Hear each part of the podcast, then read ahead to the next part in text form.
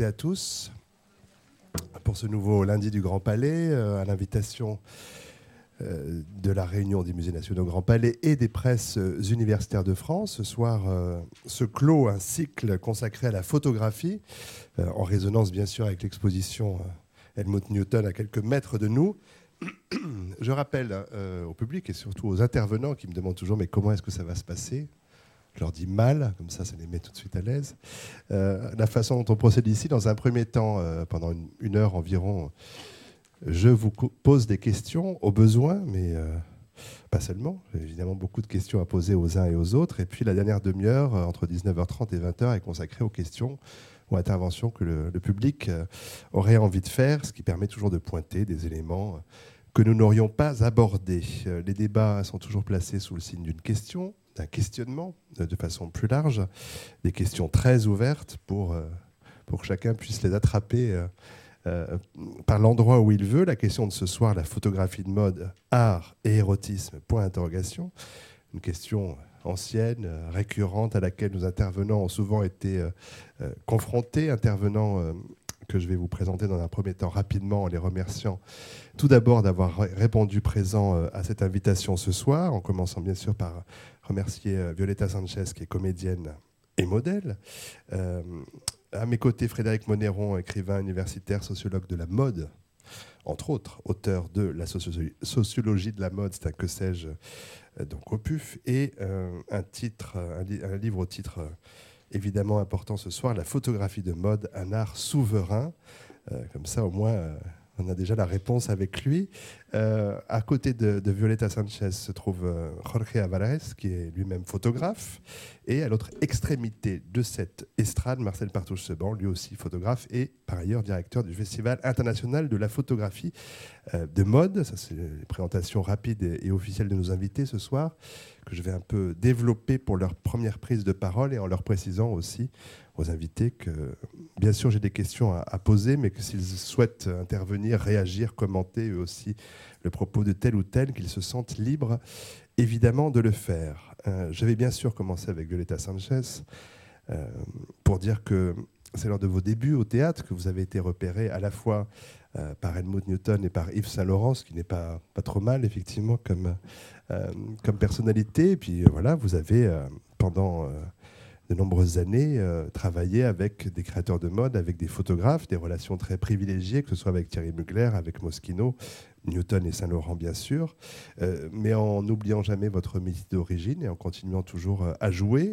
notamment ces dernières années dans les films d'André Téchiné, de, de Bertrand Bonello.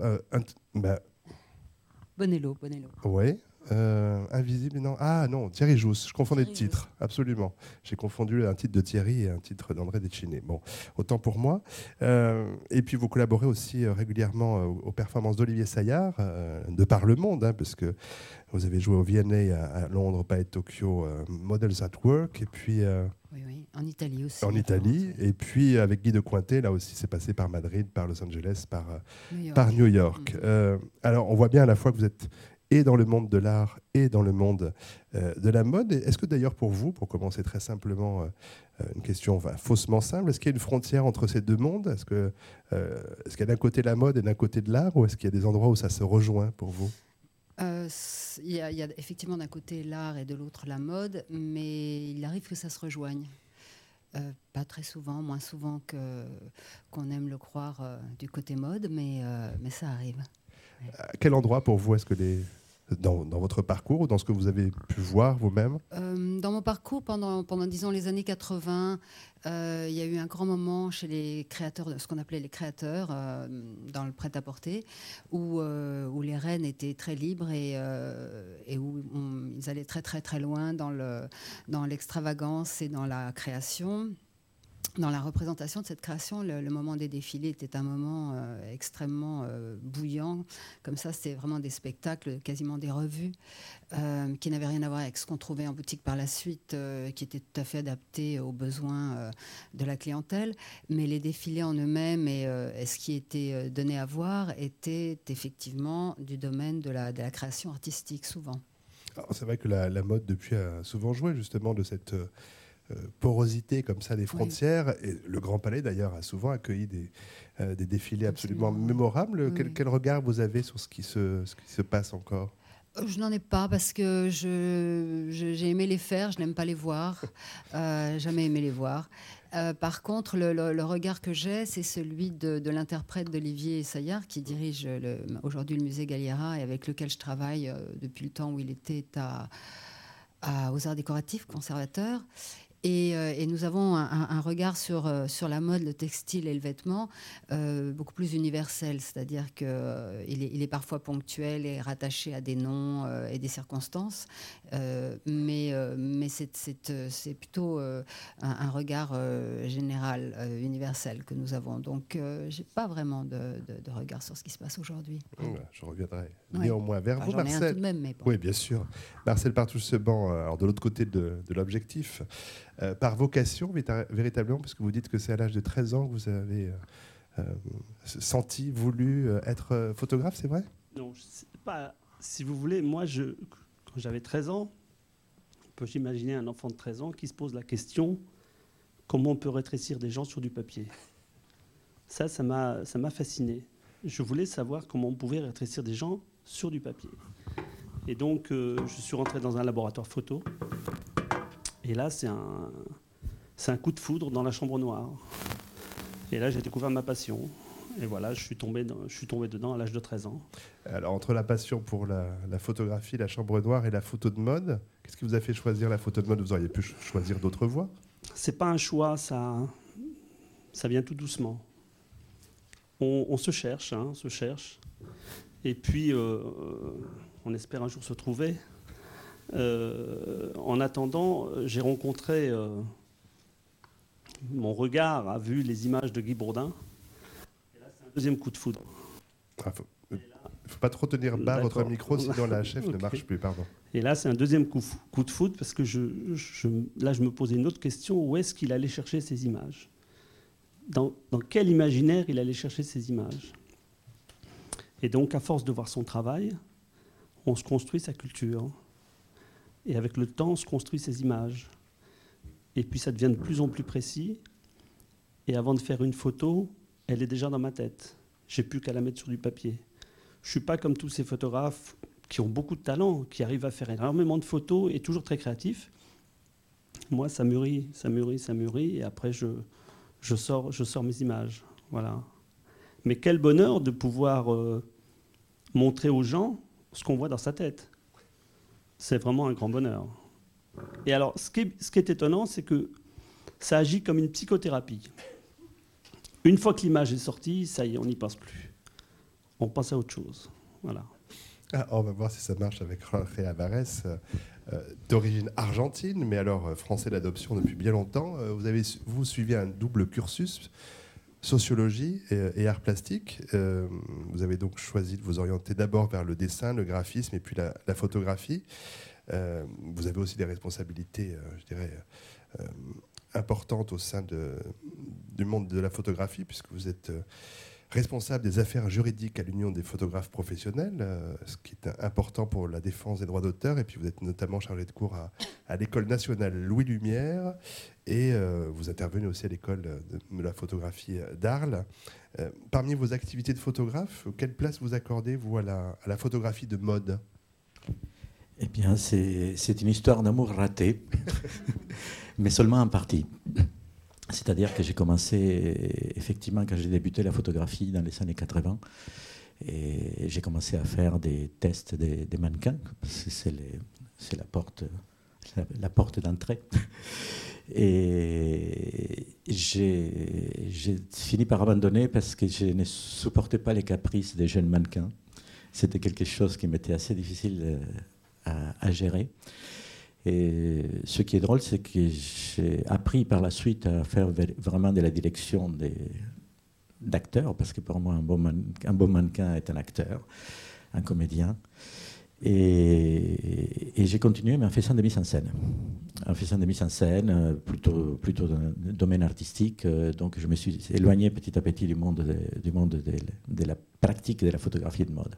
Mais je ne me suis jamais éloigné de la mode, hein, vraiment. Ma mère était couturière et j'ai découpé ses patrons. Et pour vous, alors, est-ce qu'il y a des différences très importantes entre photographie de mode, photographie d'architecture, photographie portrait documentaire? Comment est-ce que vous voyez ces séparations-là? C'est comment je vois ça? Ben, en tant que praticien de la photo, je, vois, je les vois surtout comme une question de temps, euh, du temps pour accéder au cœur, euh, au senti. Sans, sentir euh, un sujet, une réalité, il n'y a pas d'image même les reporters, euh, c'est là où j'ai rejoint mon confrère évidemment, mais même les reporters euh, d'actualité, celui qui est dans une actualité chaude, et le reporter de guerre, il s'est fait des images dans sa tête avant de faire des photographies. La différence en fait entre chaque domaine se trouve euh, dans ces temps nécessaires pour accéder au senti. Alors, pour finir ce premier tour rapide d'estrade, Frédéric Monéron, donc euh, Jorge Alvarez Afayet, votre, votre collègue, puisqu'il aurait pu devenir sociologue, euh, que vous êtes euh, vous-même, docteur d'État en sciences politiques et docteur d'État S-lettres et sciences humaines. vous êtes professeur des universités. D'un côté, vous enseignez la littérature générale à à l'université de Perpignan et, pour autre part euh, la sociologie de la mode, donc à Mode Art International à Paris, euh, professeur invité dans de nombreuses euh, universités américaines, européennes. alors, sociologie de l'imaginaire, sociologie, la question de, la sexualité, la relation entre les sexes, le vêtement, la mode, le luxe, et puis l'autre partie de votre champ d'études, l'Europe, la nation, l'idée de race. Plus lourd apparemment plus lourd, mais allez savoir. Je, sais pas, je pense que vous prenez très très au sérieux, et c'est pourquoi vous êtes là, la question de, la mode et du vêtement. Euh, pour donner quelques titres qui concernent notre sujet du, jour, euh, la frivolité essentielle du vêtement et de la mode, la mode et ses enjeux, la sociologie de la mode que j'ai déjà cité, et euh, également cité la photographie de mode, un art souverain. alors si Jorge Alvarez a failli être sociologue, est-ce que vous avez failli devenir photographe de mode, vous? Tout à fait. Exactement. Vous l'auriez aimé? Ah, Absolument, oui. Je pense que quand j'avais 16-18 ans, c'était plutôt ça que je voulais faire. Et bon, j'ai suivi. Vous avez mal tourné J'ai mal tourné, exactement. Je suis revenu à la photographie de mode, justement, assez récemment. d'une autre façon. Alors, quelqu'un qui a écrit donc ce livre, euh, Photographie de mode, un art souverain, a déjà répondu à la question que je posais, à savoir si la photographie de mode faisait partie euh, du monde de l'art. Mais pour en donner une réponse rapide, quand même, euh, quel serait pour vous, quel est pour vous l'argument majeur Voilà, quelqu'un qui vous dit, mais non, la photo de mode, c'est pas de l'art. Qu'est-ce que vous lui répondez? Bah, Je lui répondrai tout simplement que comme on, on dit que pour qu'il y ait art, il faut qu'il y ait une histoire de l'art. Bon, effectivement, il y a une histoire de l'art depuis longtemps. Ben, aujourd'hui, il y a une histoire de la photographie. donc, euh, s'il y a une histoire de la photographie, on peut en, faire son histoire. Bon, ça, s'est imposé comme art. Alors bon, avec quelques résistances, mais aujourd'hui, bon, elle est bien installée en tant que telle. Et on pourrait dire que la photographie d'art précédait en quelque sorte, il y a encore 50 ans, la photographie de mode qui était généralement un peu en retard sur la photographie d'art. Aujourd'hui, c'est carrément l'inverse. La photographie de mode et la photographie d'art sont carrément euh, euh, consubstantielles l'un à l'autre, en quelque sorte. Et bon, euh, la photographie de mode est d'emblée une photographie d'art. Alors peut-être euh, pour rétorquer avant de venir vers vous, euh, euh, vers des photographes, l'argument majeur c'est toujours mais comment est-ce qu'on peut faire de l'art avec un cahier des charges? Faire de la photo de mode, bah, c'est répondre à la commande d'un client. est-ce qu'il y a de la place pour l'art? Heureusement. le cahier des charges, arrive, ça, dépend, ça dépend à qui on pose la question et ça dépend à qui on confie le la commande, entre guillemets. Euh, il est vrai que beaucoup de photographes, euh, quand on leur confie une commande mode, euh, où on leur dit il faut bien voir le produit, j'ai besoin de le vendre, là on peut dire, tout de suite dire qu'on est loin de l'art. maintenant, si on confie le sujet à un artiste, enfin un grand photographe, ou même un photographe plus ou moins connu, mais qui a un regard, qui commence à avoir une patte, qu'on lui laisse carte blanche, euh, là, le photographe, il s'en va. Il s'en va dans sa démarche créative et souvent, il ramène des choses qui vont, qui vont au-delà de ce qu'on peut espérer.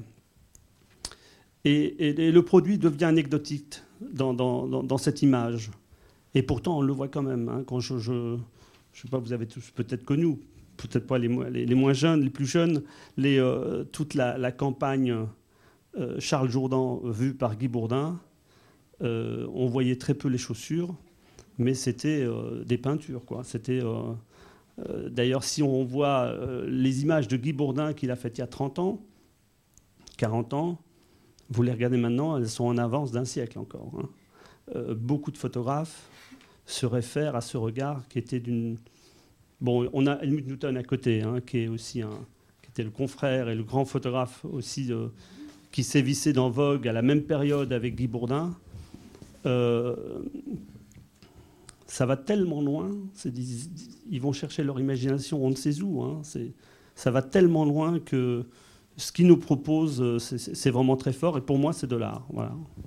Jorge Alvarez c'est- euh, en effet, Helmut Newton et Guy Bourdin, c'est les deux, en tout cas pour moi, c'est les deux maîtres du XXe siècle de la photographie.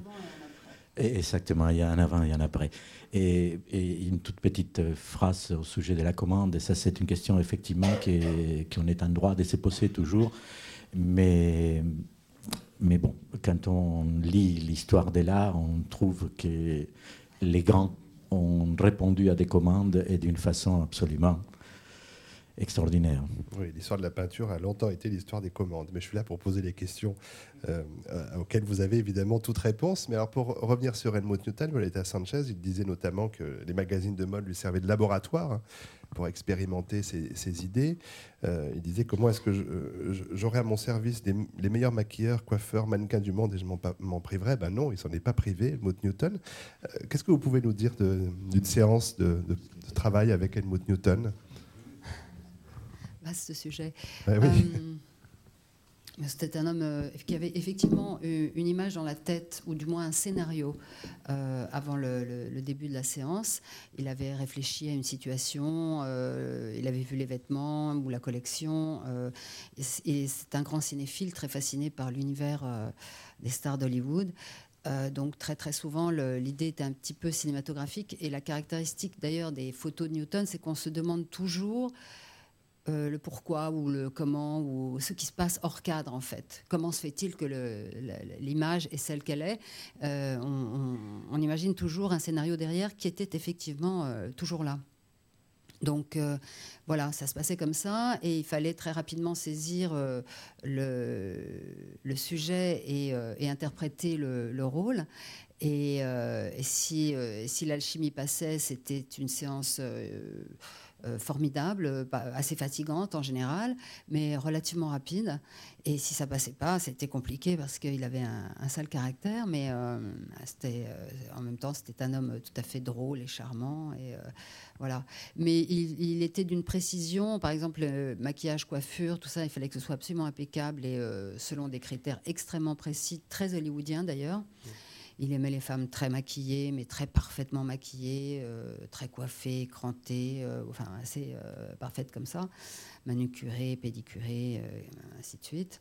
Mais après, le, le mannequin avait une forme de carte blanche quand même aussi, c'est-à-dire qu'il n'était pas, il était pas dirigiste. Une fois qu'il vous avait donné les, les- les clés de, de l'énigme, on faisait ce qu'on voulait. Et évidemment, il fallait que ça aille dans, dans un sens qui lui plaisait, mais, euh, mais il attendait ça, c'est-à-dire que c'était vraiment euh, 50-50. Euh, il ne pouvait pas travailler avec de mauvais mannequins, par exemple. C'est-à-dire qu'il mettait tout en, en œuvre, les- la- des conditions euh, pour que vous puissiez, vous, euh, modèle interprète, euh, exister dans, dans- dans ce cadre comme, comme sur un plateau de cinéma, c'est-à-dire qu'on était préparé euh, euh, très exactement pour le rôle. On était mis en situation. En général, c'était des décors euh, qui n'étaient pas anodins. On, travaillait rarement en studio pour la mode avec lui. On travaillait souvent en décor naturel. Et, et on interprétait un personnage, voilà, comme sur un plateau de, de cinéma. Euh, Frédéric Monéron, euh, Sanchez disait il y a un avant et un après Bourdin-Newton. Euh, quelle place il occupe pour, rester sur Newton dans votre panthéon? Oui, moi je suis d'accord, effectivement, euh, tout à fait. En particulier, d'ailleurs, si on peut revenir sur ce qui a déjà été dit, à partir de, Newton, peut-être un peu avant, parce qu'il y a un autre grand photographe peut-être qu'il vous faudrait faire une part, c'est Richard Avedon, euh, bien sûr. Euh, à partir de, enfin en gros dans ces années-là, ça commence dans les années 60, disons, dans les années 60 et 70, c'est vraiment un tournant. Bon, ils peuvent avoir carte blanche de la part des magazines. Alors là, effectivement, euh, c'est leur création, c'est leur création. Et, pour le coup, le vêtement, puisqu'à priori, effectivement, la, la, photographie de mode, son but c'est de présenter un vêtement. Euh, le vêtement devient un prétexte en quelque sorte. Et bon, il suffit. Enfin, aujourd'hui, ça existe évidemment encore. Si on prend les, par exemple, un grand photographe, sans doute le plus grand photographe actuel, euh, Steven Meissel. Euh, bon, on peut discuter, mais enfin, bon, c'est sans doute un des, plus importants en tout cas. Bon, lui-même, effectivement, quand on lui donne, quand il fait un reportage pour Vogue Italie, par exemple, il va avoir, il va avoir, vous allez avoir euh, de très nombreux vêtements. Le vêtement n'a plus beaucoup d'importance. C'est l'univers de Steven Meissel qui est, qui est, qui est essentiel. L'univers qui est fait effectivement du vêtement si on veut, mais aussi c'est devenu de plus en plus important le mannequin et puis le contexte photographique en quelque sorte, qui peut être en intérieur ou en extérieur. Et alors bon, effectivement là désormais euh, ils sont plus à la commande en quelque sorte ils sont plus soumis à la, commande et ils font à peu près ce qu'ils veulent. Et donc, c'est une, une œuvre d'art euh, à part entière. D'ailleurs, on va les chercher pour le regard, hein, ces grands photographes. Euh, ce qui est important, c'est. Euh, et c'est vrai que moi, je suis un peu triste. C'est qu'on a parlé des années 70, 80, 90. C'était vraiment les années les plus créatives. Depuis, dans les magazines, on ne voit plus cette, cette énergie et cette création. Et ça me rend triste parce que j'ai l'impression qu'il n'y a pas de relève. Mais pourtant, il y a la relève. Moi, dans le festival de la photographie de mode que j'organise à Cannes, il y a des jeunes talents, mais c'est d'une force incroyable. Mais tout se construit avec le temps. Quoi. Ça se fait tout doucement avec le temps. Euh, avec le temps, mais aussi, on l'a déjà évoqué, mais vous le faites aussi, euh, l'importance euh, très grande des magazines et des, décideurs qui prennent des risques, qui disent à, à Helmut Newton, le directeur artistique de Vogue, carte blanche et on voit le résultat, c'est aujourd'hui au musée. Est-ce qu'il n'y a pas une frilosité plus grande aujourd'hui C'est ça le problème. Le problème, c'est que tous les DA, tous les magazines, ils n'ont aucun objectif, c'est le business. Il euh, faut rentabiliser. Et la création, malheureusement, elle est mise un peu de côté. J'espère qu'on va revenir aux années 80 dans l'avenir. en tout cas, pour leur prise de risque, Violetta Non, c'est que aujourd'hui, l'univers de la mode est corporate. Et, euh, tout, il faut qu'il n'y ait rien qui dépasse. Effectivement, l'objectif principal, c'est la vente. Et euh, c'est beaucoup trop subversif et beaucoup trop dangereux euh, de confier les clés à un créateur et de le laisser faire. C'est et puis en plus, euh, comme c'est corporate, c'est-à-dire que, beaucoup de marques appartiennent aux, mêmes personnes, euh, il n'y a plus du tout d'individualisme dans, la création, ni de folie, ni de prise de risque individuelle. Donc euh, ça a totalement uniformisé, c'est comme cette espèce de, de chose de, magasin qu'on retrouve dans le monde entier, où plus aucune capitale n'a vraiment d'identité au niveau de la mode dans la rue. Bah, c'est la même chose dans les magazines. C'est tout franchisé, quoi je peux rajouter, il suffit, vous prenez le Vogue français par exemple, vous verrez que les, premières pages euh, publicitaires euh, sont systématiquement ou pratiquement systématiquement euh, occupées par les, les, marques de LVMH. Donc bon, c'est exactement ce qui est les trois mannequins qui font toutes les campagnes. C'est-à-dire que euh, j'adore Kate Moss, mais euh, c'est terrible de l'avoir dix fois dans le même magazine, vendre de, dans, toute la gamme comme ça des, choses différentes. Avant, justement, on cherchait à donner une identité à, son, à sa marque, à son produit, à son vêtement, euh, et, on choisissait une femme très en fonction des caractéristiques de, de, la marque. on parle d'LVMH, une des photos évidemment très très célèbre Newton, cette femme à quatre pattes sur un lit avec une selle sur le dos, dont on dit que le PDG de Hermès a fait une syncope en la, en la découvrant. Il n'empêche que voilà, 40, 35 ans après, elle est toujours dans les esprits.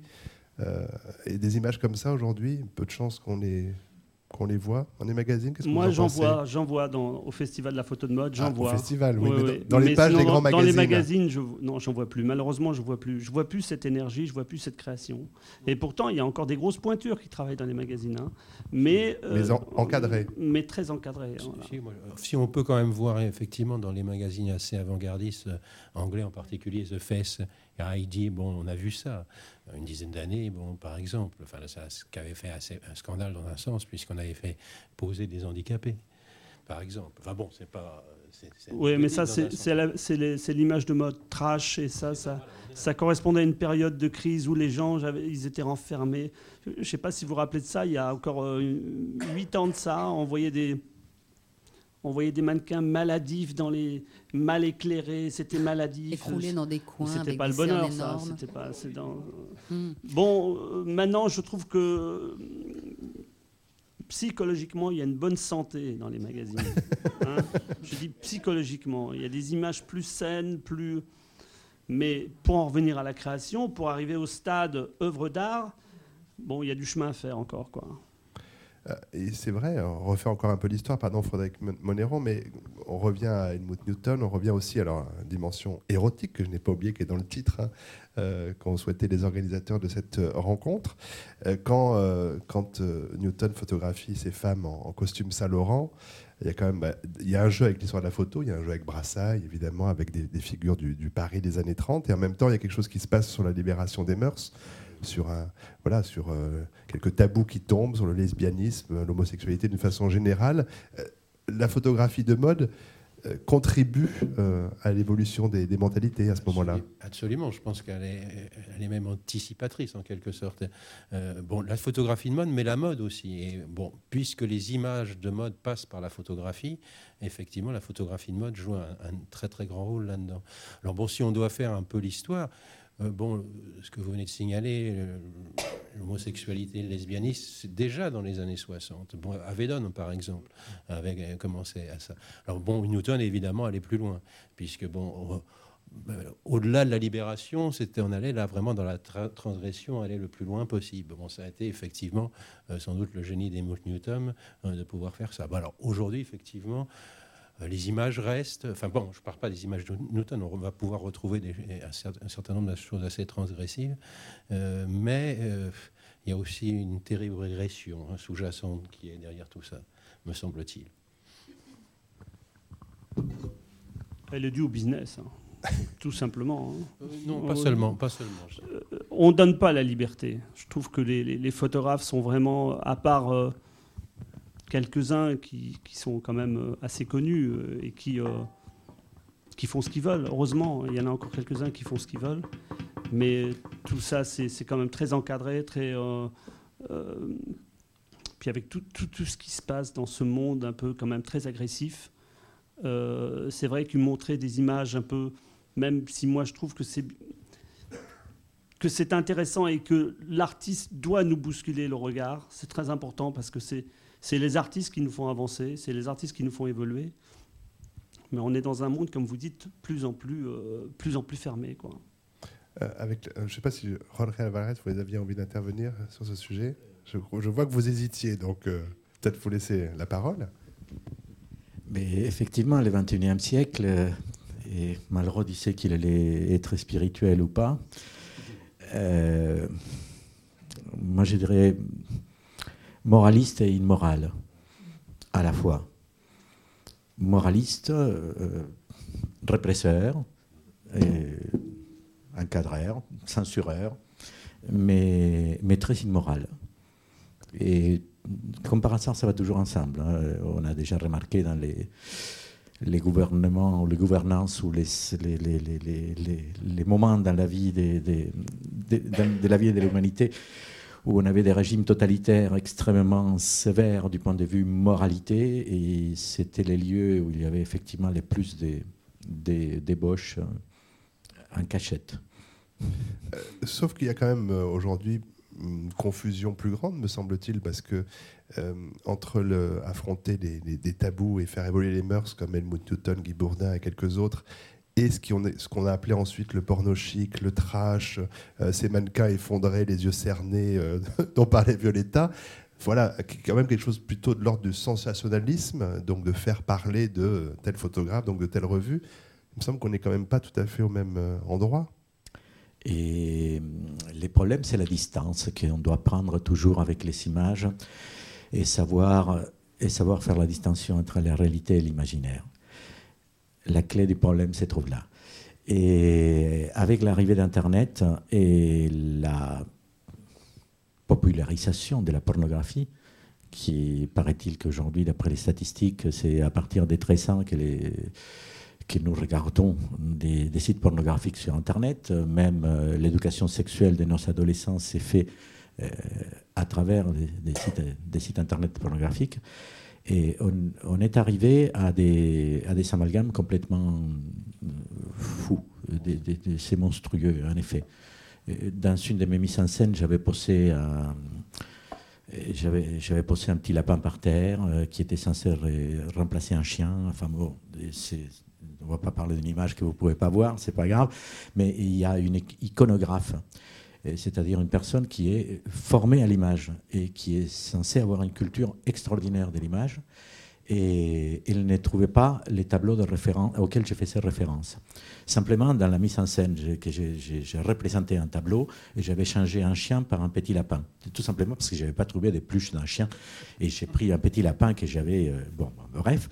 Et cette personne, de, toute évidence, avait fait des associations avec des images dans des sites pornographiques qui n'avaient strictement rien à voir. Euh, moi, mes images partaient du monde de la peinture. la plus classique du monde. Et, on, a, et on atterrit à une association d'idées euh, sur quelque chose des, pornos. Parce qu'effectivement, euh, j'ai constaté par la suite, parce que du coup, ça a éveillé ma curiosité je ne me suis pas interdit d'aller voir, il y avait des pluches, des petites choses qui infantilisent les, les, les, mannequins dans les modèles et dans, dans, les images dans ces sites Internet. Et c'est très important, l'infantilisation. C'est encore un sujet immorale.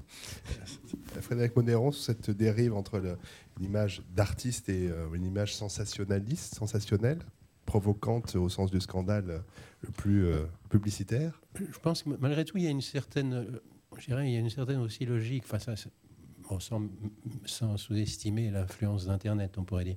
Mais il y a quand même une certaine logique de la photographie de mode, on pourrait dire. La photographie de mode a été assez vite, en tout cas à partir de, sans doute des années 50, destinée, bon, comme me disait, je crois que c'était euh, je ne sais plus quel photographe disait ça, euh, destiné à rendre une fille sexy en quelque sorte. Alors bon, après tout, euh, le, porno chic dont parlait à l'instant, c'est, rentre effectivement aussi tout à fait dans cette logique. Le problème, c'est que le contexte social et sociétal, on pourrait dire, a quand même changé. Et que bon, c'est plus, c'est plus regardé de la même façon, on pourrait dire. C'est plus repris de la même façon, on revient sur ça. Mais bon, maintenant, effectivement, le la photographie de mode impose des modèles. Alors, au moment, effectivement, des années 60, 70 euh, ou encore 80, bon, elle imposait des modèles qui étaient des modèles de libération sexuelle, en quelque sorte. Euh, aujourd'hui, on n'est plus du tout la même ambiance. Alors, on peut effectivement avoir des images qui pourraient être données comme des images érotiques, voire pornographiques, euh, mais le résultat est presque l'inverse. en quelque sorte, bon, c'est une sorte d'anti-séduction, d'anti-érotique, etc., qui se met en place. sur cette question de, oui, pardon, Violetta, allez-y. Oui, oui, je, souhaitais réagir là-dessus parce que, par exemple, quand je parlais tout à l'heure d'Helmut Newton, qui était très inspiré par l'univers euh, cinématographique, lui transgressait sur des images hollywoodiennes, c'est-à-dire qu'il partait d'une image de, star euh, et, et, partant de là, il transgressait pour aller vers un, lieu un peu plus érotique que ne l'autorisait euh, la censure américaine, par exemple. Aujourd'hui, euh, la transgression se fait déjà à partir de la pornographie. C'est-à-dire que les images qu'on retrouve, il y, a eu aussi une énorme fascination pour l'anorexie, la pédophilie, euh, des représentations de, jeunes filles très très jeunes, avec en background un homme plus âgé, dans des situations... ça, c'est de grandes marques dont je parle dans des situations ambiguës, etc. Donc là, on part déjà de non plus d'images hollywoodiennes assez polies euh, euh, qui suggèrent quelque chose, non, on, pour arriver quelque part où on suggère un petit peu autre chose aussi, enfin, on va un peu plus loin. Là, aujourd'hui, j'ai l'impression qu'on part déjà du porno euh, pour transgresser justement, la transgression consiste à l'introduire dans le, dans le quotidien, dans les magazines, dans les choses a priori inoffensives. Oui, ce qui est en fait un, renversement complet. Hein. Cette image nouvelle nous amène à la pornographie, alors que voilà, les grands nus d'Helmut Newton, euh, renvoie à la peinture, euh, à l'évidence, à une certaine forme de photographie, à une certaine forme de, cinéma. Euh, vous-même, euh, vous avez posé pour Helmut Newton, habillé mais aussi nu. voilà, la question de la nudité chez lui ne se pose pas du tout en termes de porno chic ou quoi que ce soit. Non, non, non, non, non. Il y avait vraiment euh, une différence. Il, a, il a un, œuvre caché qui est. Euh, euh, il a beaucoup photographié des gens en situation d'ordre explicitement sexuel, mais toujours assez mise en scène, avec des masques, enfin, etc. bref, ça, c'est une œuvre très privée qu'on ne voit pas. et donc, il y avait une frontière extrêmement. Par exemple, d'ailleurs, quand il me parlait de ces séances-là, il me disait que c'était la chose la moins érotique, la moins sexy et la plus épuisante qu'il ait jamais fait de sa vie que, ces photos-là. À, partir, euh, les gens se portaient volontaires pour les faire dans, dans, les, dans certains univers. Euh, c'était euh, bref. Et pour lui, c'était une épreuve, mais qui le fascinait. Il a, il a beaucoup, il l'a il pas fait forcer. C'est une initiative qui lui appartenait. Mais, mais ça n'avait absolument rien d'érotique, ni même de sexy pour lui. C'était autre chose. Et c'était tout à fait éprouvant de faire ces photos-là. C'était des images. C'était des images. Oui, c'était des images. C'était puissant. en effet, et, du coup, faire ces images, souvent la question est posée euh, comment se fait-il euh, Comment tu fais pour euh, comment fais-tu pour avoir des, des, gens qui sont à poil dans ton studio, etc., etc. Mais, mais quand on fait des images, on fait des images. On voit pas des gens on ne voit pas gens nus, on ne regarde pas de la même façon. On, est dans une autre, intellectuellement dans une autre démarche. Oui, euh, enfin, quand, oui. mais euh, euh, paradoxalement, les, images les plus sexy n'étaient pas forcément les images les plus déshabillées. quand bien même elles l'étaient, c'était en tout cas pas les plus provocantes. C'était justement des grands nus tout simples. voilà. Euh, on a parlé beaucoup d'Helmut Newton. Euh, reparlons un peu de Guy Bourdin, quand même, puisque quand vous êtes euh, monté à Paris, vous avez frappé à beaucoup de portes, mais lui, il a ouvert, c'est ça? Voilà. C'est incroyable. Et je, suis d'abord allé à Vogue. Et je, je, voilà, je veux rencontrer Guy Bourdin. Et on me dit c'est en face, le studio il est en face. Je traverse la. Je ne sais plus quelle place c'est, là, devant le. Palais Bourbon. Palais Bourbon. Dans un vieux garage, il y avait le studio Vogue. Je vais en face. Et euh, la concierge, elle me dit non, non, Guy est là, mais vous ne pouvez pas le voir, vous ne pouvez pas le rencontrer. J'insiste, bien sûr. Elle finit par me donner son numéro de téléphone et, euh, son adresse. Rue du Pélican, 7e étage. Le lendemain, je vais rue du Pélican, 7e étage. Il y a une femme qui, euh, qui m'ouvre la porte. Elle me dit Guy n'est pas là, mais voilà son numéro, appelez-le tel jour, telle heure. Je l'appelle il me dit, vous pouvez venir me voir euh, au studio rue des Écouffes. Alors là, c'est incroyable. Hein. Écoutez bien, c'est incroyable. Je vais dans son studio rue des Écouffes. Il était. Alors, je rentre dans le studio, il faisait tout noir. Il y avait un, mur. Après, je passe. Il est en train de faire des photos. Il y a une fille qui était à moitié nue, mais qui était d'une beauté incroyable. Il faisait des photos. Il y a son assistant, il va le voir. Il dit voilà, votre rendez-vous est là. Guy Bourdin se lève, me regarde il vient vers moi, il me serre la main, et on discute pendant une heure. Et le mannequin attendait sur le plateau. Pendant une heure. Incroyable, jamais vu. Il s'est mis. Alors après, je me suis dit, mais pourquoi il a eu cette démarche envers moi? En fait, ce qu'il faut savoir, c'est que Guy Bourdin a fait la même démarche à Vogue auprès de Man Ray. Donc il, vu, il avait arrivé un jeune qui a fait la même démarche que lui 20 ou 30 ans avant. Et c'est peut-être pour ça qu'il m'a si bien accueilli. Et je l'ai vu plusieurs fois après travailler. Et rien que le voir travailler, c'était un bonheur incroyable. Quoi. C'est vrai, euh, vous avez bien fait de citer Man Ray, euh, qui faisait notamment les photos pour Paul Poiret, euh, Station avant lui, ou, à, la même époque d'ailleurs, voilà, des grands noms de la photographie qui ont aussi fait de la photo de mode. Oui, parce que Bourdin était assistant de Man Ray. Voilà, donc il y a des, des, choses qui se transmettent, mais qu'est-ce que vous pouvez dire justement de, voilà, de, cette, de, ce regard particulier de, Guy Bourdin qui fait que ces photos ben voilà, ne ressemblent à nul autre bah écoutez, euh, pour moi, c'est le génie. Hein. Je le compare à Francis Bacon au niveau de la peinture. Je le compare à Mozart euh, dans, la, musique classique. Vous je le bien, compare à Bob Dylan. Euh, c'est vraiment, le, pour moi, c'est le plus grand de tous. Hein. On est, j'espère qu'on en verra d'autres hein, pour tout le monde. mais pour l'instant, c'est ça qui me rend triste. C'est parce que j'aimerais tellement voir. euh, bon, il y a beaucoup de jeunes hein, qui, euh, qui apportent de la création, heureusement. hein. Mais ce Guy Bourdin, il faisait 20 pages par mois dans Vogue, et à chaque fois, on se prenait une claque. hein. À chaque fois qu'on qu'on- moi, à chaque fois que je voyais Vogue, je, sortais de la librairie, ça y est, je m'envolais. hein. Tellement, c'était une création incroyable. Il m'emportait dans un, un univers incroyable, quoi. Et, euh, et ce qui est intéressant par rapport à Newton, c'est que dans Vogue, à l'époque 80-90, il y avait deux grands photographes qui se regardaient, qui se connaissaient, ils se connaissaient, mais ils se rencontraient très très peu, mais qui se regardaient via les images interposées qu'on publiait dans Vogue. Et donc, il y avait, moi j'ai bien senti qu'il y avait une émulation entre Guy Bourdin et, Newton et inversement. Et c'est peut-être pour ça qui a fait que ces, grands, ces grands messieurs se sont, se sont lâchés et ont apporté un travail euh, colossal, quoi, colossal. Je ne sais pas si c'est le cas aujourd'hui, mais en plus, ils étaient amis, tous ces gens. C'est-à-dire qu'ils étaient amis avec David Bailey. Exactement. Bourdin, Newton étaient des gens qui se voyaient, Ouais, qui, ouais. qui se parlaient, qui n'étaient pas du tout euh, ennemis ni jaloux. Euh, au contraire. Au contraire, c'est vrai, c'est vrai. Alors, je voudrais pas faire croire qu'il n'y ait pas d'autres artistes, hein, au contraire, hein, parce que je vous invite tous à venir cet été à Cannes, au Festival de la photographie de mode, parce qu'on investit la croisette avec des grandes bâches photographiques.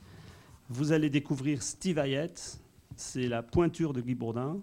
Vous allez découvrir, découvrir Jacques Olivard, qui est vraiment un très très grand monsieur, un travail incroyable. Et puis vous allez voir tous les grands de, de cette époque. On a Gilles Ben Simon, Marquis Spar, euh, Friedman Haas, enfin et d'autres. Vous êtes les bienvenus. On revient à- le festival, mais est-ce que vous avez posé, vous, pour Guy Bourdin, Violetta Sanchez? Oui. Alors, là encore, quel type d'expérience c'était de poser pour lui? C'était un peu la même chose, c'est-à-dire qu'il avait. euh, moi, j'ai j'ai pas posé au studio, je- c'était plutôt dans les grands hôtels. Il avait toujours un scénario en tête et il utilisait souvent plusieurs mannequins ensemble. Alors qu'Helmut utilisait plus rarement les, mannequins ensemble, ou alors des garçons et des filles mélangés, parfois deux filles. Mais euh, Guy, il aimait bien mettre en scène plusieurs filles ensemble, euh, souvent. Et, euh, et donc c'était toujours des, historiettes. Il y avait euh, euh, une, hiérarchie dans, le, dans, le, dans les personnages, pas forcément dans la manière dont la fille était servie sur la photo, mais il y avait, vraiment des rôles comme ça. Et c'était un moment fugitif. Et, souvent, c'était des, moments, il y avait des situations comme ça, de, de dominant, dominé, euh, ou, ou- ou assez euh, morbide, mais fascinante, comme la, ce que vous m'avez montré tout à l'heure. euh, qui, euh, qui est une, le- le- la, la silhouette qu'on fait sur le sol à la craie blanche lorsqu'on trouve un cadavre et que le cadavre est parti. Et là, il y a une voiture de luxe. La silhouette sur le sol, c'est la nuit et les chaussures. Il ne reste que les chaussures. Il faut le faire tout de même. Tout ça pour Et, vendre et- des et chaussures. que Jourdan dise OK. Et en plus, que Jacques Jourdan accepte. hein, ça, Ouais. c'était grandiose. hein. À Voilà. l'époque. Ouais, ouais, c'est euh, aujourd'hui. euh, et- oui, mais, et- en plus, c'était aujourd'hui, ça aurait peut-être été plus explicite, ou je ne sais pas. Là, il y avait quelque chose en plus extrêmement graphique. C'était warholien, cette, ce, ce truc. C'est Accidents euh, revu pour. euh, Ouais. Alors, ce qu'il faut savoir, une autre anecdote, Ah oui, je, oui, oui, je rebondis sur ce que dit euh, Violetta, c'est que quand Guy Bourdin rendait son travail à Charles Jourdan, il envoyait un hectare. Il n'envoyait pas deux photos, trois photos pour qu'on ait le choix. Il leur dit c'est ça ou rien. Et c'était toujours ça. Ouais. Et à Vogue, pareil. Ouais, ouais. Ils étaient euh, tous un petit peu comme ça. euh, Il n'y avait pas vraiment de. Franchement, il y avait une histoire de confiance euh, parce que effectivement, il les décevait rarement. Il y avait rarement de mauvaises séries. Donc voilà, ils faisaient, ils faisaient ce qu'ils voulaient. Et ils n'étaient pas particulièrement capricieux. Ils étaient, euh, ils avaient des, des exigences, des, euh, euh, ils aimaient travailler avec ce qu'il fallait pour pour travailler, mais sans. Moi, je connais aucune histoire, en tout cas ni pour Newton ni pour Bourdin, qui qui inclurait des avions privés, des déplacements ultra luxueux, parce qu'il fallait absolument faire comme Le- ci ou comme ça. La seule petite chose qu'on peut annoncer, c'est que place de la Concorde, Guy Bourdin avait exigé un chameau. Ah. On lui a apporté un chameau pour faire sa photo. voilà. Oh, ça, ça va. Oui, c'est parce qu'il en avait besoin, c'est tout. Oui, Simplement. Ouais. ouais, ouais. Il ne devait pas venir de si loin que ça, ce, ce chameau, tout de même. Le jardin des plantes. Alors, voilà, Guy Bourdin est entré au musée. ça a commencé par Londres, au Vianney, mais bon, la France elle met toujours du temps. il a été exposé au Jeu de Paume il, y a, il, y a, deux ans, trois ans. Depuis, après Londres. Voilà, exactement. C'est pour ça que je le signale. Et Helmut Newton, on le sait, euh, voulait donner euh, ses photos à la France. Qui les a laissés la, filer. La fondation est à Berlin. Ça, c'est un scandale. Non, mais bon, tout ça, pour ça dire a duré dix ans. C'est-à-dire qu'ils ont eu largement le temps d'y réfléchir. Il, y tenait vraiment parce que effectivement, il a, il a, il a vraiment tout fait pour. Euh, comment, vous, comment vous comprenez une chose pareille? Est-ce que c'est est-ce que c'est aussi parce que ce sont des photographes de mode, d'après vous Je pense que c'est une, une, partie de, de, la, des raisons qui, qui parce que je, connais d'autres photographes, euh, euh, comme un garçon qui s'appelle David Seiner, qui est aujourd'hui décédé, qui a aussi essayé de laisser son fond à la France. Et finalement, c'est ICP qui l'a à New York parce que la France n'a pas réagi. Euh, l'a un petit peu baladé d'un endroit à un autre. Et puis finalement, euh, il a, ça a atterri chez ICP. Euh, je pense que oui, il y a malheureusement pour un pays comme la France, qui est tout de même euh, un pays, le pays de la mode, il y a une, un léger mépris pour le genre photographique de mode. Voilà. Moi, je pense plutôt qu'on a affaire euh, au niveau du ministère de la Culture à des, à des, gens qui ont un regard vraiment très court. Quoi. mais ça fait Tout des simplement. Années que, Ça fait des années que ça dure. Il y a des gens très différents dans les ministères. Oui, mais ça ne veut pas évoluer. pour, eux, la photo de mode, ça peut le, seul le seul qui, le seul, à mon avis, c'était Jacques Lang. Hein, qui, euh, parce que ce qu'il faut savoir, c'est que par exemple, qui a ouvert, qui a, aidé, euh, qui a beaucoup aidé Guy Bourdin, justement, mais euh, depuis, euh, comment est-ce qu'on peut laisser un fonds quand euh, Newton vous offre Comment est-ce qu'on peut laisser partir ça à Berlin C'est incroyable. En plus qu'il offrait de créer la fondation et de donner les moyens de la faire marcher. il n'a pas d'enfant. à partir de la mort de sa femme, son, toute sa fortune revenait à la gestion de ce fonds photographique. Aucune excuse. Rodré Alvarez? Non, tout simplement pour dire que question, question fonds photographique, justement, euh, aux constitutions des fonds, les, ministères de la Culture, euh, depuis Lang, euh, n'a pas, pas vraiment n'a pas mis les moyens pour le, pour le faire, tout simplement. Il n'y a pas de crédit pour ça. Et même les peu des... Il y a une association... Zut, j'oublie son nom parce qu'il est compliqué, mais c'est une association qui est pour la défense des intérêts et des ayants droit des donateurs des fonds photographiques à l'État et qui se depuis des années pour que les peu de fonds que l'État a, hérités euh, puissent être conservés, euh, conservés et mis en valeur dans de bonnes conditions. Très difficile. La France n'a pas mis l'argent qu'il fallait pour le faire. Alors, sur cette question, quand même, Frédéric Monneron, euh, nul n'est prophète en son pays, donc la photographie de mode n'est pas considérée en France comme un art, hein, puisqu'effectivement, on voit bien les difficultés. Euh. Je dirais c'est peut-être plus, enfin, plus compliqué que ça, si on peut dire. C'est la mode aussi. Euh, c'est tout d'abord la mode qui est, a, des difficultés à être considérée comme un art à part entière également. Bon, ça fait partie des arts décoratifs, mais ça ne fait pas partie des arts majeurs. Et bon, j'ai écrit, comme vous l'avez signalé, un livre qui s'appelle La frivolité essentielle. Euh, je crains qu'il soit resté du titre plus de frivolité que d'essentialité, en quelque sorte. Justement pour essayer de montrer que la mode était fabuleusement importante parce qu'elle allait déterminer non seulement les comportements individuels, mais aussi les comportements euh, collectifs. La photographie, c'est la même chose. Et je dirais même qu'aujourd'hui, que la, photographie de mode, pour ça j'ai appelé mon dernier livre sur le sujet un art souverain, euh, parce que justement, elle, dicte, elle détermine les comportements, à travers les photos, effectivement, qui passent dans les magazines. Alors bon, ça a des aspects au niveau sexuel, comme on le disait tout à l'heure, au niveau érotique, ça a eu un rôle sans doute très important dans la libération des mœurs, euh, fondamental même. Euh, bon, et à bien, d'autres égards, euh, puisqu'en quelque sorte, on, on imite dans une certaine mesure ce qu'on voit dans les magazines ce par, qui est passé justement par la photographie de mode. Euh, c'est pour ça qu'elle est tout à fait essentielle et souveraine à bien des égards, mais la, reconnaissance de cette essentialité et de cette souveraineté par les, les pouvoirs publics, en quelque sorte, n'est pas effectuée, ça c'est sûr. Parce que bon, on reste attaché. C'est ce que l'art, c'est bon, la peinture, la littérature, la musique, disons, euh, les arts majeurs, comme on a pu le dire, et que les arts qui sont venus depuis, comme la photographie de mode, mais la mode aussi, dans une certaine mesure, ne sont pas encore considérés comme des arts euh, à, plein exercice. Ne serait-ce que, bon, je vous donnerai même un, un exemple, regardez, euh, est-ce que vous trouvez des formations sur la mode ou sur la photographie de mode dans les universités? Non. Et c'est très difficile, je peux vous dire, puisque j'en ai créé, c'est très difficile d'en créer.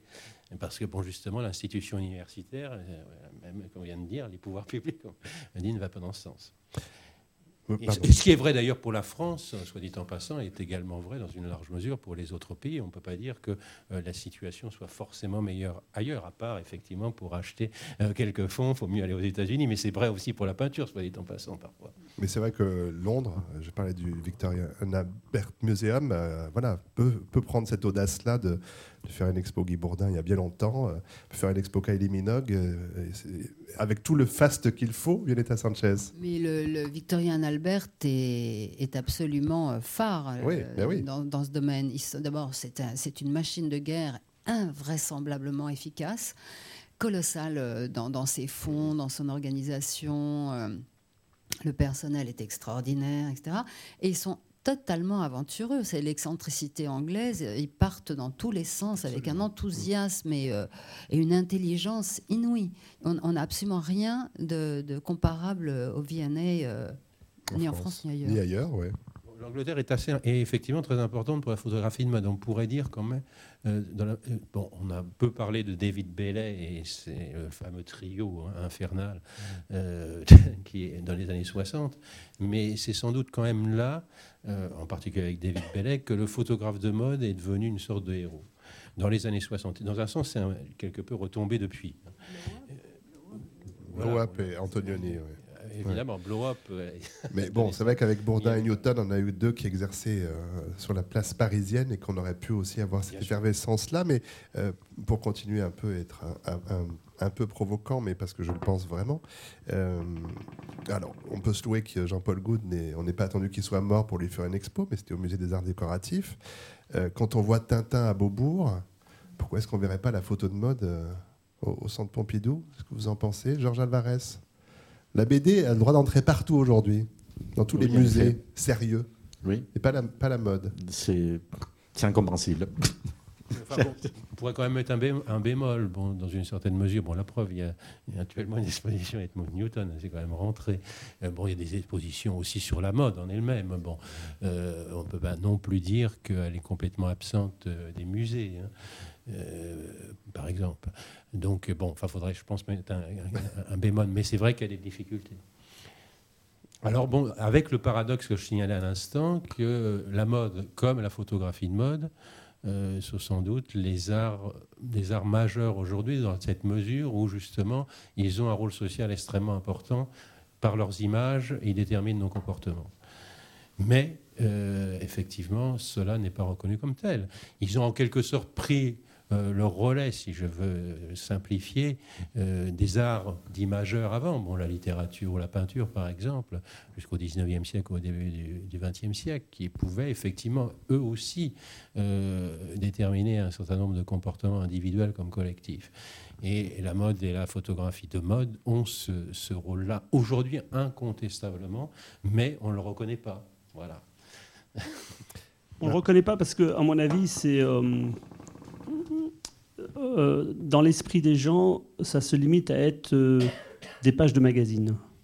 Voilà, c'est galvaudé, on en voit tellement euh, que les gens n'arrivent pas à, ressentir cette création qui est derrière. Mais bon, je pense qu'avec le temps, ça va se fabriquer avec le temps. Quoi. Hein. En tout cas, Helmut Newton ne se considérait pas comme un artiste. Lorsque les gens s'adressaient à lui en ces termes, il disait non, non, non. Beaucoup trop de respect pour les artistes, je ne suis pas un artiste.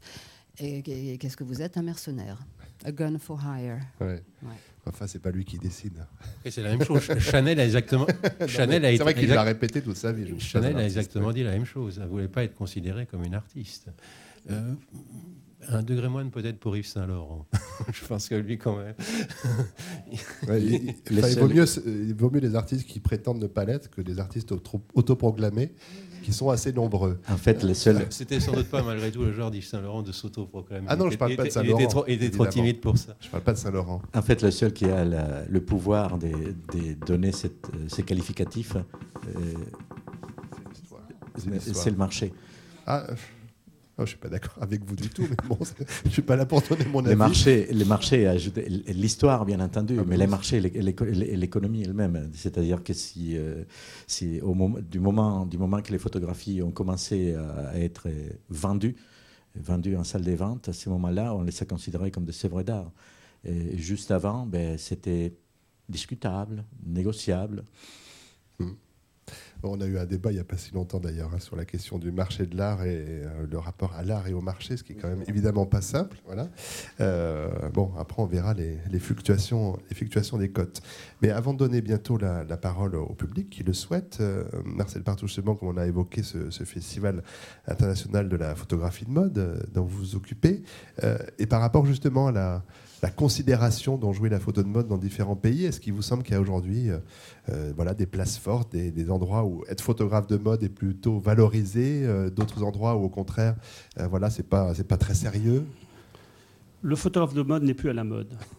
Honnêtement, il n'est plus à la mode. C'est tellement galvaudé, tout le monde fait des photos avec son appareil numérique et tout. Il n'est plus à la mode. Mais nous, les photographes, on s'en fout euh, d'être à la mode ou pas. Ce qui nous intéresse, c'est de créer, c'est d'avancer de, de mettre sur du papier nos, images et euh, de susciter des, émotions si possible.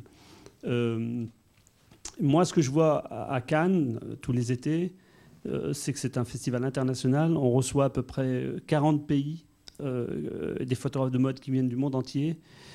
Et il y a de la création partout. hein. En Tchéquie, il y a Jakub Klimo, euh, c'est un photographe qui veut retenir.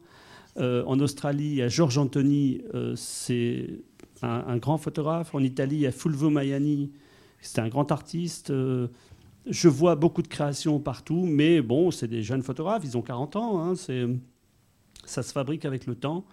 Mais je suis ravi parce que je- c'est la dixième édition, euh, je m'ennuie pas. Tous les, ans, tous les ans, on reçoit énormément d'images et je vois que ça évolue dans le bon sens et que euh, le produit est anecdotique. Ce qui nous importe, ce qui est important dans leur image, c'est cette création. Est-ce que vous voyez des, des tendances lourdes, enfin des euh, voilà qu'on s'inspire de tel ou tel euh, grand ancien, ou est-ce que voilà, il y a des effets de mode dans la photo de mode aussi, j'imagine? Ah, je revois, je vois Newton, je vois Bourdin, je vois Gilles Ben Simon, je vois, euh, je vois tous ces grands des années 80 qui nous ont donné un bonheur, mais un bonheur incroyable. hein. Il fallait voir le, le L, c'était une œuvre d'art, le Marie-Claire, c'était une œuvre d'art, ce qui n'est plus le cas maintenant.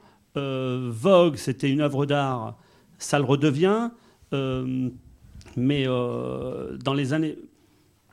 Je- J'ai l'impression d'avoir vécu les meilleures années de la photographie. hein. 80, 90, euh, on va pas répéter sans arrêt Guy Bourdin. euh, là, maintenant, on a du Olivar, on a du Steve on a du Tienne, on a des grosses pointures. Mais je ne vois pas. je vois pas encore. Quoi. Mais malgré tout, même si le- la photo de mode n'est plus à la mode, euh, qu'est-ce qu'il fait alors Non, Le photographe de mode n'est plus à la mode. la photogra- le la photographe photographie de- de... mode, elle est plus qu'à la mode. Le Parce que pour moi, c'est une œuvre d'art. hein. n'est plus à la mode, mais qu'est-ce qui fait que justement, alors des jeunes et moins jeunes euh, photographes, quand même, aillent de- vers ce secteur-là? C'est parce que c'est parce qu'il fait vivre, ou est-ce que c'est il y a quand même vous sentez qu'il y a une, une affirmation aussi à photographier la mode? Euh, on fait pas ce métier pour s'enrichir, hein, honnêtement. Euh, on fait ce métier parce qu'on est passionné, on aime les femmes, parce que les femmes sont, euh, pour moi, c'est un miracle, une femme. hein. Donc, euh, et avec ça, avec les femmes, on arrive, surtout quand elles, comme disait Violetta, hein, quand elles rentrent dans votre histoire photographique, quand elles vous donnent ce que vous voyez dans votre tête, on lui a expliqué deux, trois choses et elle rentre dedans et elle vous donne. C'est euh, c'est un moment de grâce, quoi. C'est euh, sortir une image qu'on a dans sa tête, c'est un acte d'amour, quoi. Et euh, à la fin de la séance, on est heureux, quoi. Bon. Dans cette salle miraculeuse, puisque je vois beaucoup de vi- visages. Il y a beaucoup de miracles, il y a hein. beaucoup de miracles dans cette salle. On va la consacrer chapelle bientôt de, de la photographie de mode. Est-ce que l'une ou l'autre des personnes ici ont une question, intervention, commentaire, précision à faire. Alors, euh, attendez, on va vous donner le micro. C'est-à-dire que le public n'ayant pas accès au défilé de mode, tout ce qu'il lui reste à faire, c'est d'acheter les revues.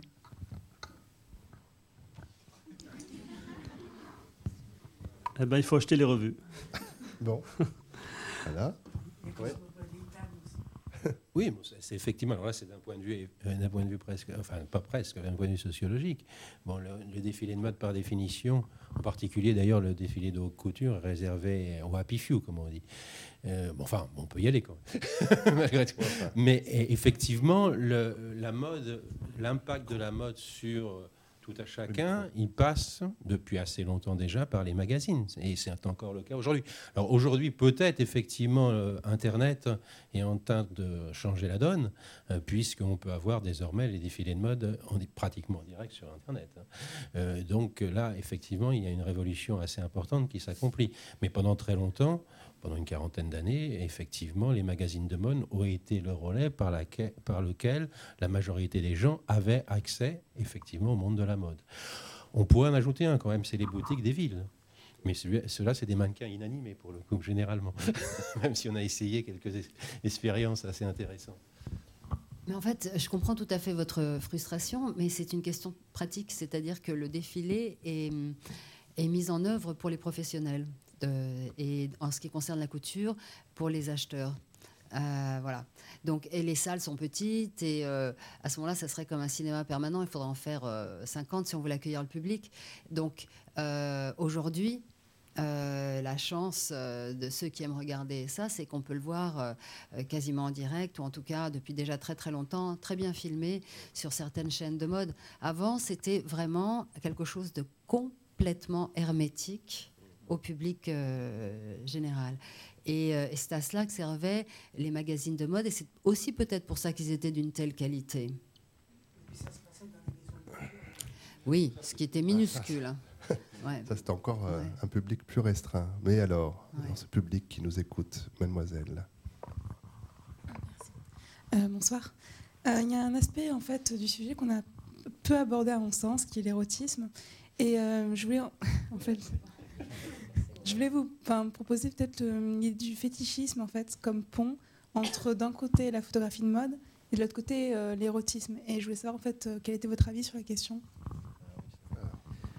Oui, je peux répondre parce que j'ai pratiquement un chapitre de mon propre livre qui est consacré à ça.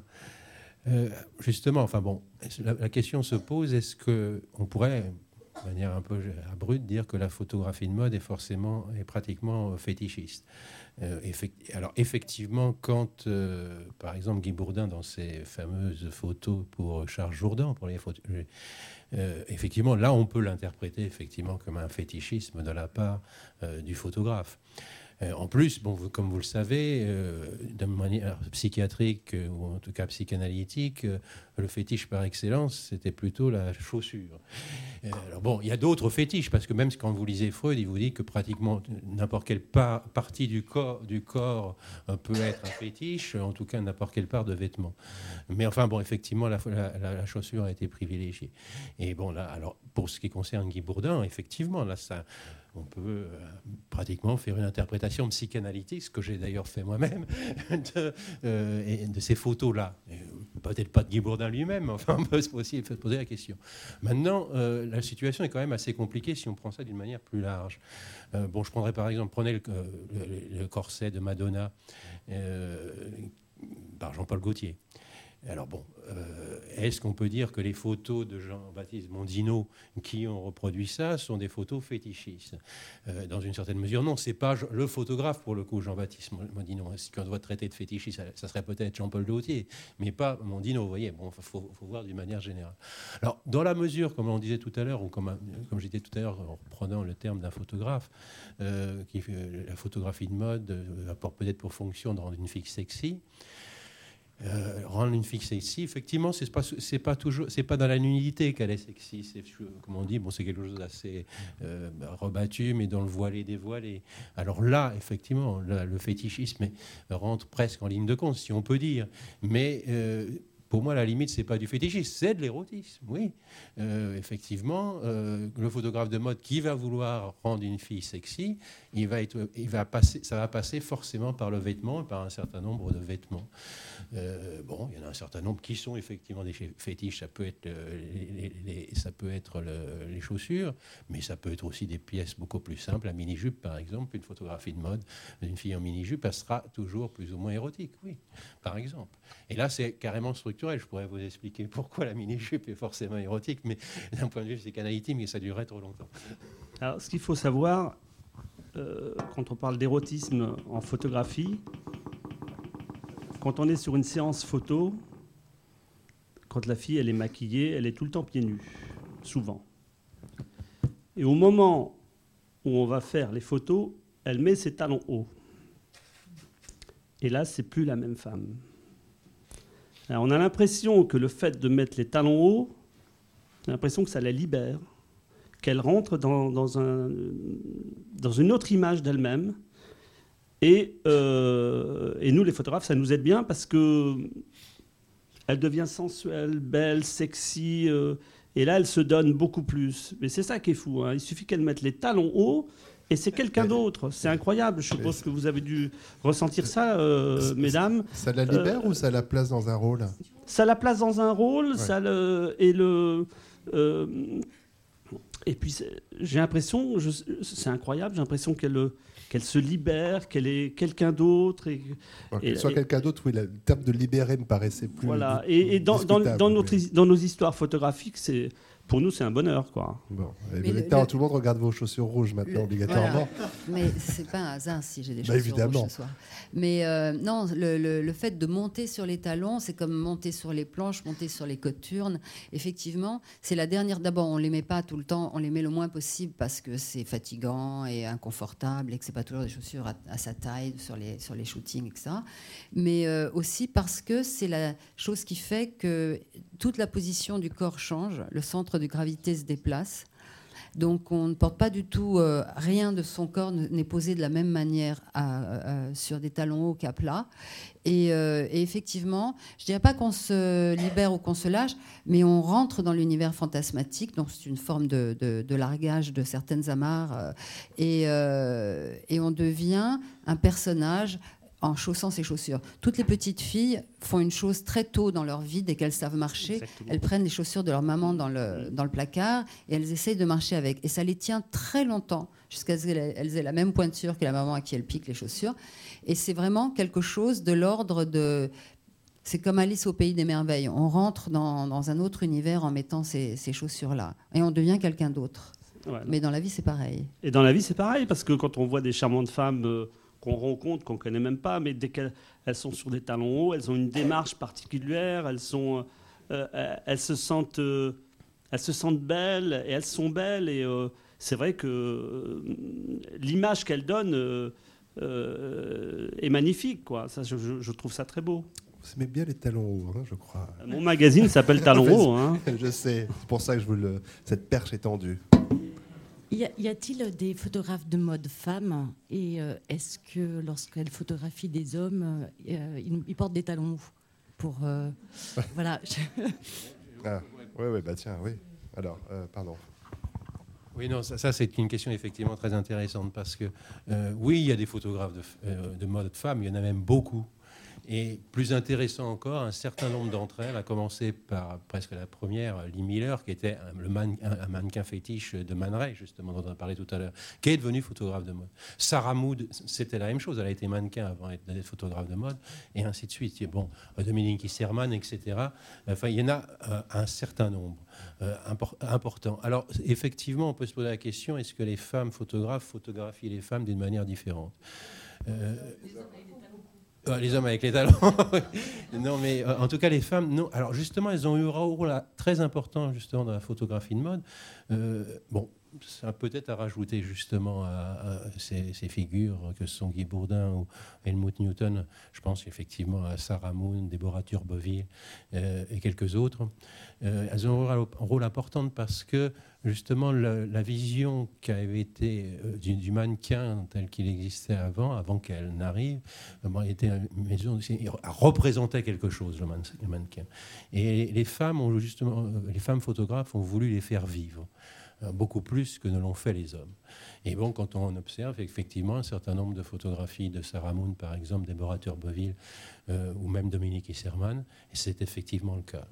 Euh, ceci dit, les relations entre les femmes photographes et leurs mannequins ne sont pas forcément toujours très simples. Il n'y a pas cette séduction, je trouve, entre l'homme et le mannequin. Dans les photos de, de ces photographes que vous avez cités, euh, même si c'est des, belles images, des grandes images, je trouve qu'il manque cette séduction, cet érotisme sous-jacent, qu'on retrouve plus actuellement dans une femme photographe qui s'appelle Helen von Unvert, qui, elle, fait des photos euh, vraiment hyper sexy, hyper sexy.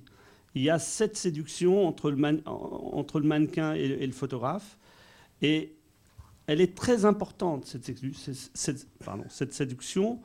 Euh, dans une image, il y a toujours cette séduction. Sinon, euh, la photo, elle est ratée. Mais moi, je pense que c'est parce que dans les années, euh, les, contemporaines de, tous ces grands photographes hommes ont eu beaucoup de mal à exister. Et, ce que fait Hélène von Unvert aujourd'hui, je ne pense pas qu'elles auraient pu le faire. Elles avaient le droit de faire du du néo euh, David Hamilton, c'est-à-dire euh, euh, des choses comme ça extrêmement pudiques, de femmes ensemble, des choses troublantes et douces. Mais ce que fait Hélène von Ouvert, qui est assez joyeux et insolent, elles n'auraient pas pu. Et puis c'était un domaine réservé, pour les raisons que vous dites, aux photographes hommes à, ce moment-là. Mais aujourd'hui, c'est vrai qu'à part Hélène von finalement, il y a Vinou Matadine et qui font des choses très bourdinesques d'ailleurs, euh, souvent, euh, et puis euh, qui... Ah oui, je connais pas. Ah oui, d'accord. Et, et, Dominique Isserman aussi a beaucoup fait des choses très très euh, pudique. Enfin, les, filles ont des chemises boutonnées jusqu'au cou. C'était euh, pas si pudique que ça, parce que je pense, on peut penser en particulier à une série de photos très célèbres de Déborah Turbeville, qu'on a comparé pratiquement à des chambres à gaz, parce que bon, les, les, filles étaient dans, ce, dans un cadre, enfin bon, difficile à dire exactement quel était, mais enfin bon, très médicalisé, on pourrait dire. Et bon, ça avait, ça avait dérangé à l'époque quand même beaucoup. Hein. Et donc, bon, il y avait un côté très qui pouvait être aussi provocateur. C'était pas seulement. Alors effectivement, quand on voit même Sarah Moon, effectivement, on pourrait interpréter avec un Enfin, si on regarde ça un peu rapidement, euh, c'est du, du David Hamilton Effectivement, on pourrait l'interpréter comme ça. Mais euh, justement, elle a voulu faire, comme je disais, vivre ses filles. Il paraît qu'elle était d'ailleurs assez terrible. Très, parce que, très bon, fâchée. Euh, c'est moi qui ai lancé ça et je ne devrais pas parce qu'elle est beaucoup, beaucoup, beaucoup mieux que ça. Mais disons que on, autorisait ce genre de douceur photographique et puis c'est tout. Ah, pardon, je vous ai interrompu. Non, parce que... non je disais simplement que bon, les, justement pour faire exister ces filles, qu'elles ne soient pas des représentations de quelque chose en quelque sorte, euh, Sarah Moon les malmenait assez largement. Hein. Elle était dans une sens beaucoup plus euh, redoutable qu'un photographe homme à ce point de vue-là. Elle était chiante, mais euh, elle n'était pas, elle était pas ni brutale, ni mais c'était infiniment long et compliqué, euh, avec beaucoup de douceur. Elle vous épuisait jusqu'à la dernière goutte d'énergie. Ouais, mais elle n'était pas la seule. C'était souvent le cas. Parce que je pense que justement, les femmes dans cet univers-là étaient très très insécures et qu'elles euh, ne lâchaient la séance que contrainte et forcée parce que je pense qu'elles vivaient toujours un peu dans la, trouille de ne pas faire assez bien euh, et d'être négativement comparées à, leurs confrères masculins.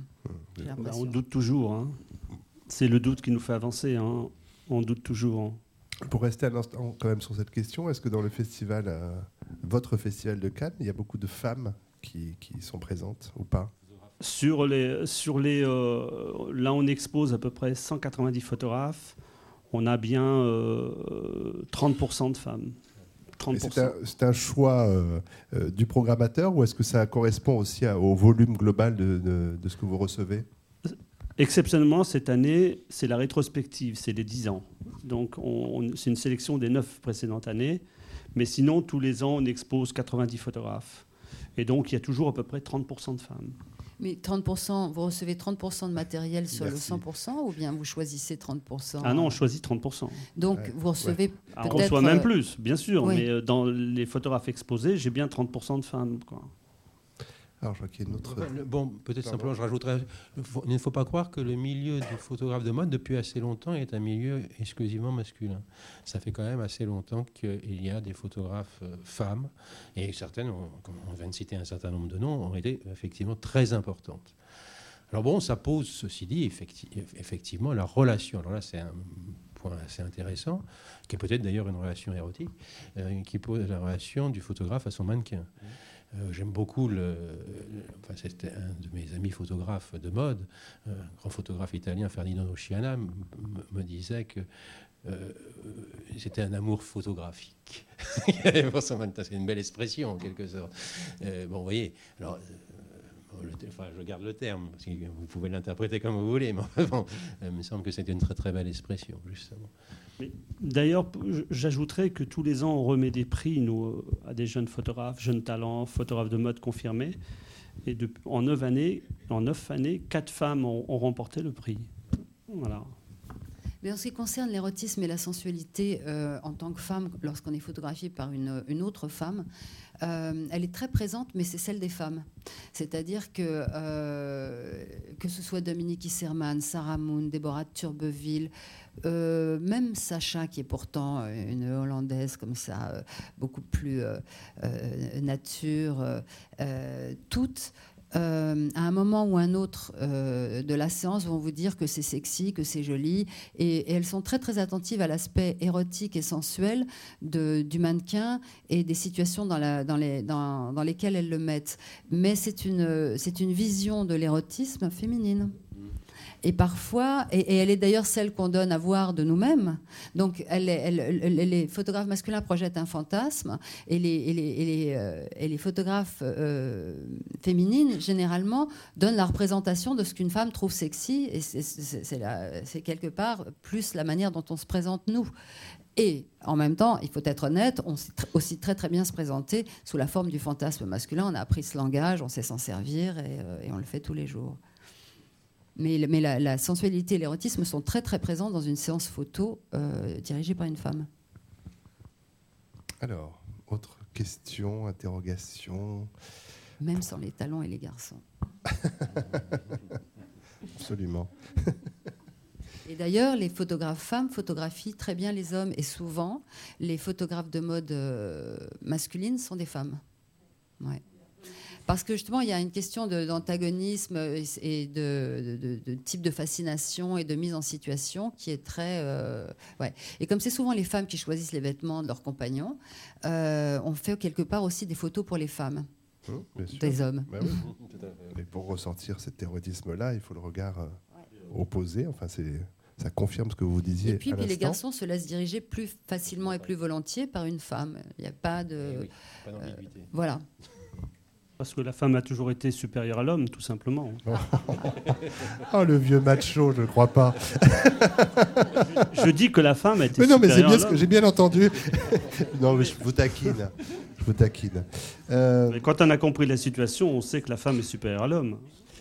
Euh, donc, euh, cette, remarque, mais ayant coupé la question qui me venait, euh, y en a-t-il une dans l'assistance qui va me sauver? Une, question, je ne parle pas d'une femme évidemment, il ne s'agit pas de ça euh, ce soir.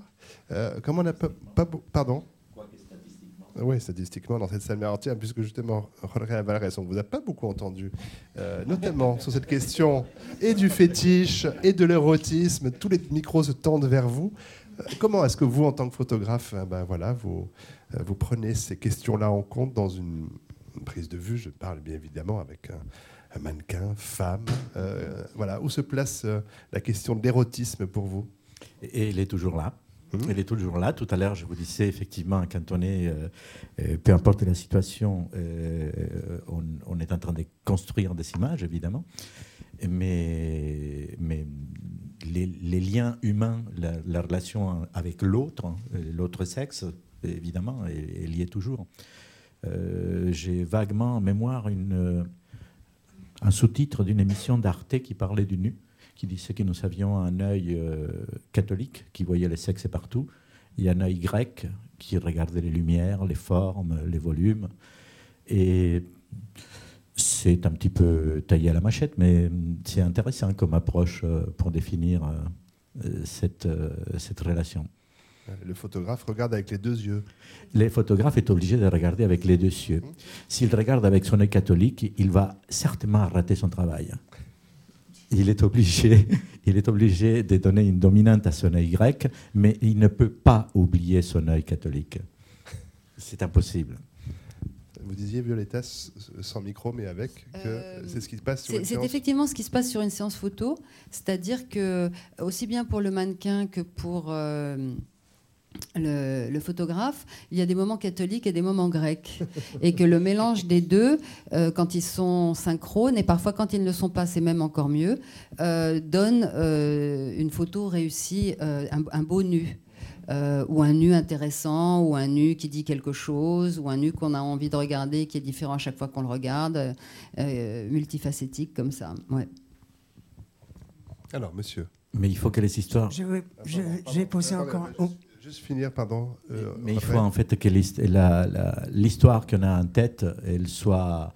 que les photographes ont en tête, elle soit vraiment très, très, très, très claire. Pour, c'est non, mais c'est quand on a, il ne suffit pas d'avoir une idée. Euh, entre l'idée, euh, il m'est arrivé une fois, une seule fois, une, un travail personnel, euh, avant d'arriver, entre l'idée et la photo réussie, il s'est passé 11 mois. Il a fallu arriver à une certaine maturité de l'idée pour que l'image puisse enfin se, faire, en toute simplicité. C'est étonnant. Monsieur. Je vais poser encore une question. C'est le mannequin et, et puis le sport. Moi, je vais à la piscine à Saint-Germain-des-Prés. Donc, il y a les douches, c'est mixte. Et les défilés de mode, ça coûte 3 euros. le bonnet est obligatoire. J'y étais cet après-midi, j'ai encore la marque des lunettes. ouais, croyez pas, Pas à Saint-Germain. Ah bon, non. À la piscine. Pas demander l'adresse. c'est ça. Euh, Édouard Pailleron. But Chaumont. on a même l'adresse de la piscine. Alors, c'est vraiment extra, extraordinaire.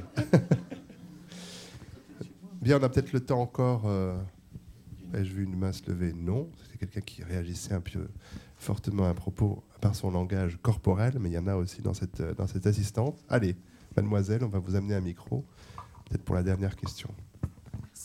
Euh, bonsoir, c'était pour rebondir sur ce que vous venez de dire. Euh, comment justement euh, rendre mature une idée et voilà, donc moi je trouve que ça le processus m'intéresse en fait. Ah, le chemin. Excusez-moi, c'est un, ah peu, oui, il est long, c'est un peu compliqué, mais... si vous voulez, je peux... Euh, bah, Peut-être sur cet exemple dont vous parliez, rentrez à Barès, non Déplayer le terrain, si vous voulez. Euh, oui, enfin, dans cet exemple, c'est dommage parce qu'il aurait fallu que je vous montre l'image. Euh, je suis sûr qu'on va la voir, si vous nous en parlez. Le problème, j'ai croyé, j'ai pensé à quelque chose. En fait, je voulais faire une illustration des, des contradictions, des sentiments contradictoires que nous ne résolvons jamais. J'ai toujours été fasciné par euh, euh, la femme enceinte qui était malade, qui vomissait, euh, par la personne qui était à, une seconde de réussir ce qu'il avait ou elle avait rêvé toute sa vie et, elle ratait son coup, ou il ratait son coup. Enfin, J'avais envie de faire des images de ce type de, de choses. Évidemment, c'est c'est abstrait, c'est compliqué comme tout. Donc j'ai commencé à photographier des, gens pour faire des recherches, pour faire des petits brouillons, et des gens dans des positions de tension. Et, il y avait une image où mon personnage était nu, on voyait à peine, on apercevait les débuts de son pubis, mais on ne devait pas voir davantage, mais son visage dans l'ombre, etc., on devait sentir cette tension. J'ai fait trois heures de prise de vue et, j'ai tout mis à la poubelle.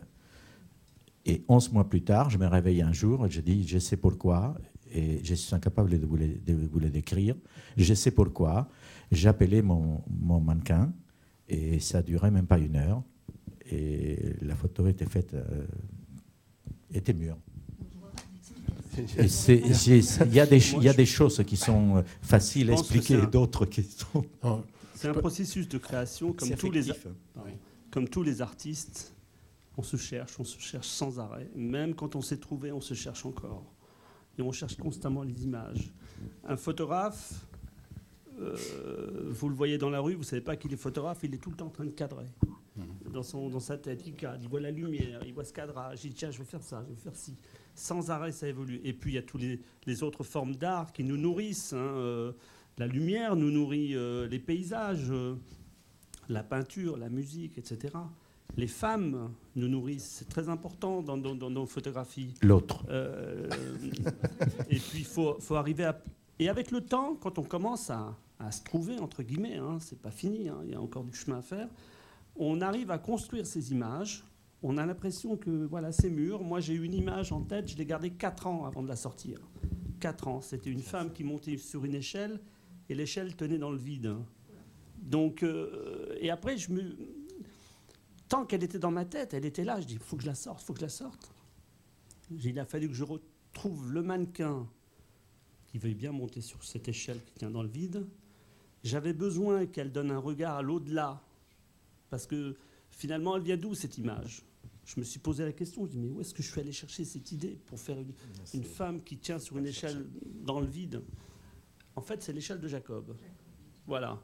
Et cette échelle de Jacob, d'où est-ce qu'elle est venue J'ai fait des reproductions de peinture d'un grand peintre qui s'appelle Velikovic, qui a fait des, des gens qui montaient sur des escaliers sans arrêt, des escaliers infinis. Je me dis, est-ce que ça vient de là, cette image? En fait, non. En fait, il n'y a pas très longtemps, j'ai vu des émissions à la télévision, j'ai vu un, j'ai vu un reportage sur Laurel Hardy, très intéressant sur Arte. Et a un moment, quand j'étais gosse, quand on était gosse, je ne sais pas si vous vous rappelez, quand on était gosse, il nous passait énormément de Laurel et Hardy.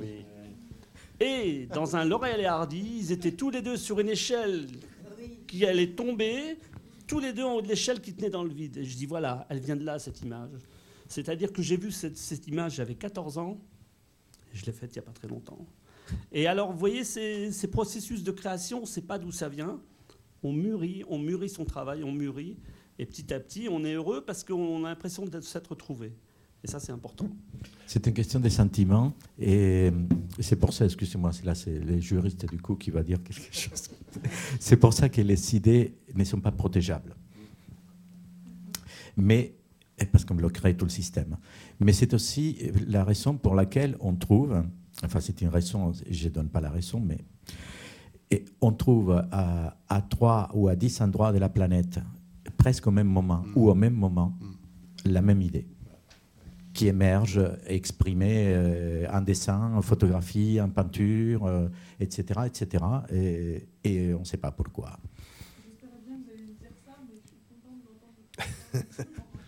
ah mais tout à fait, c'est tout à fait, tout à fait. Quelque part, c'est malgré nous. Quelque part, c'est euh, souvent je dis que l'art c'est de l'aspirine.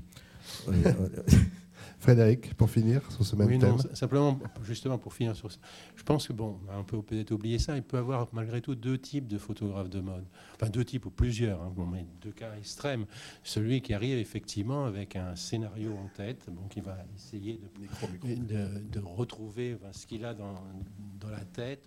Votre micro, s'il vous plaît. C'était par exemple le cas de, l'échelle tout à l'heure.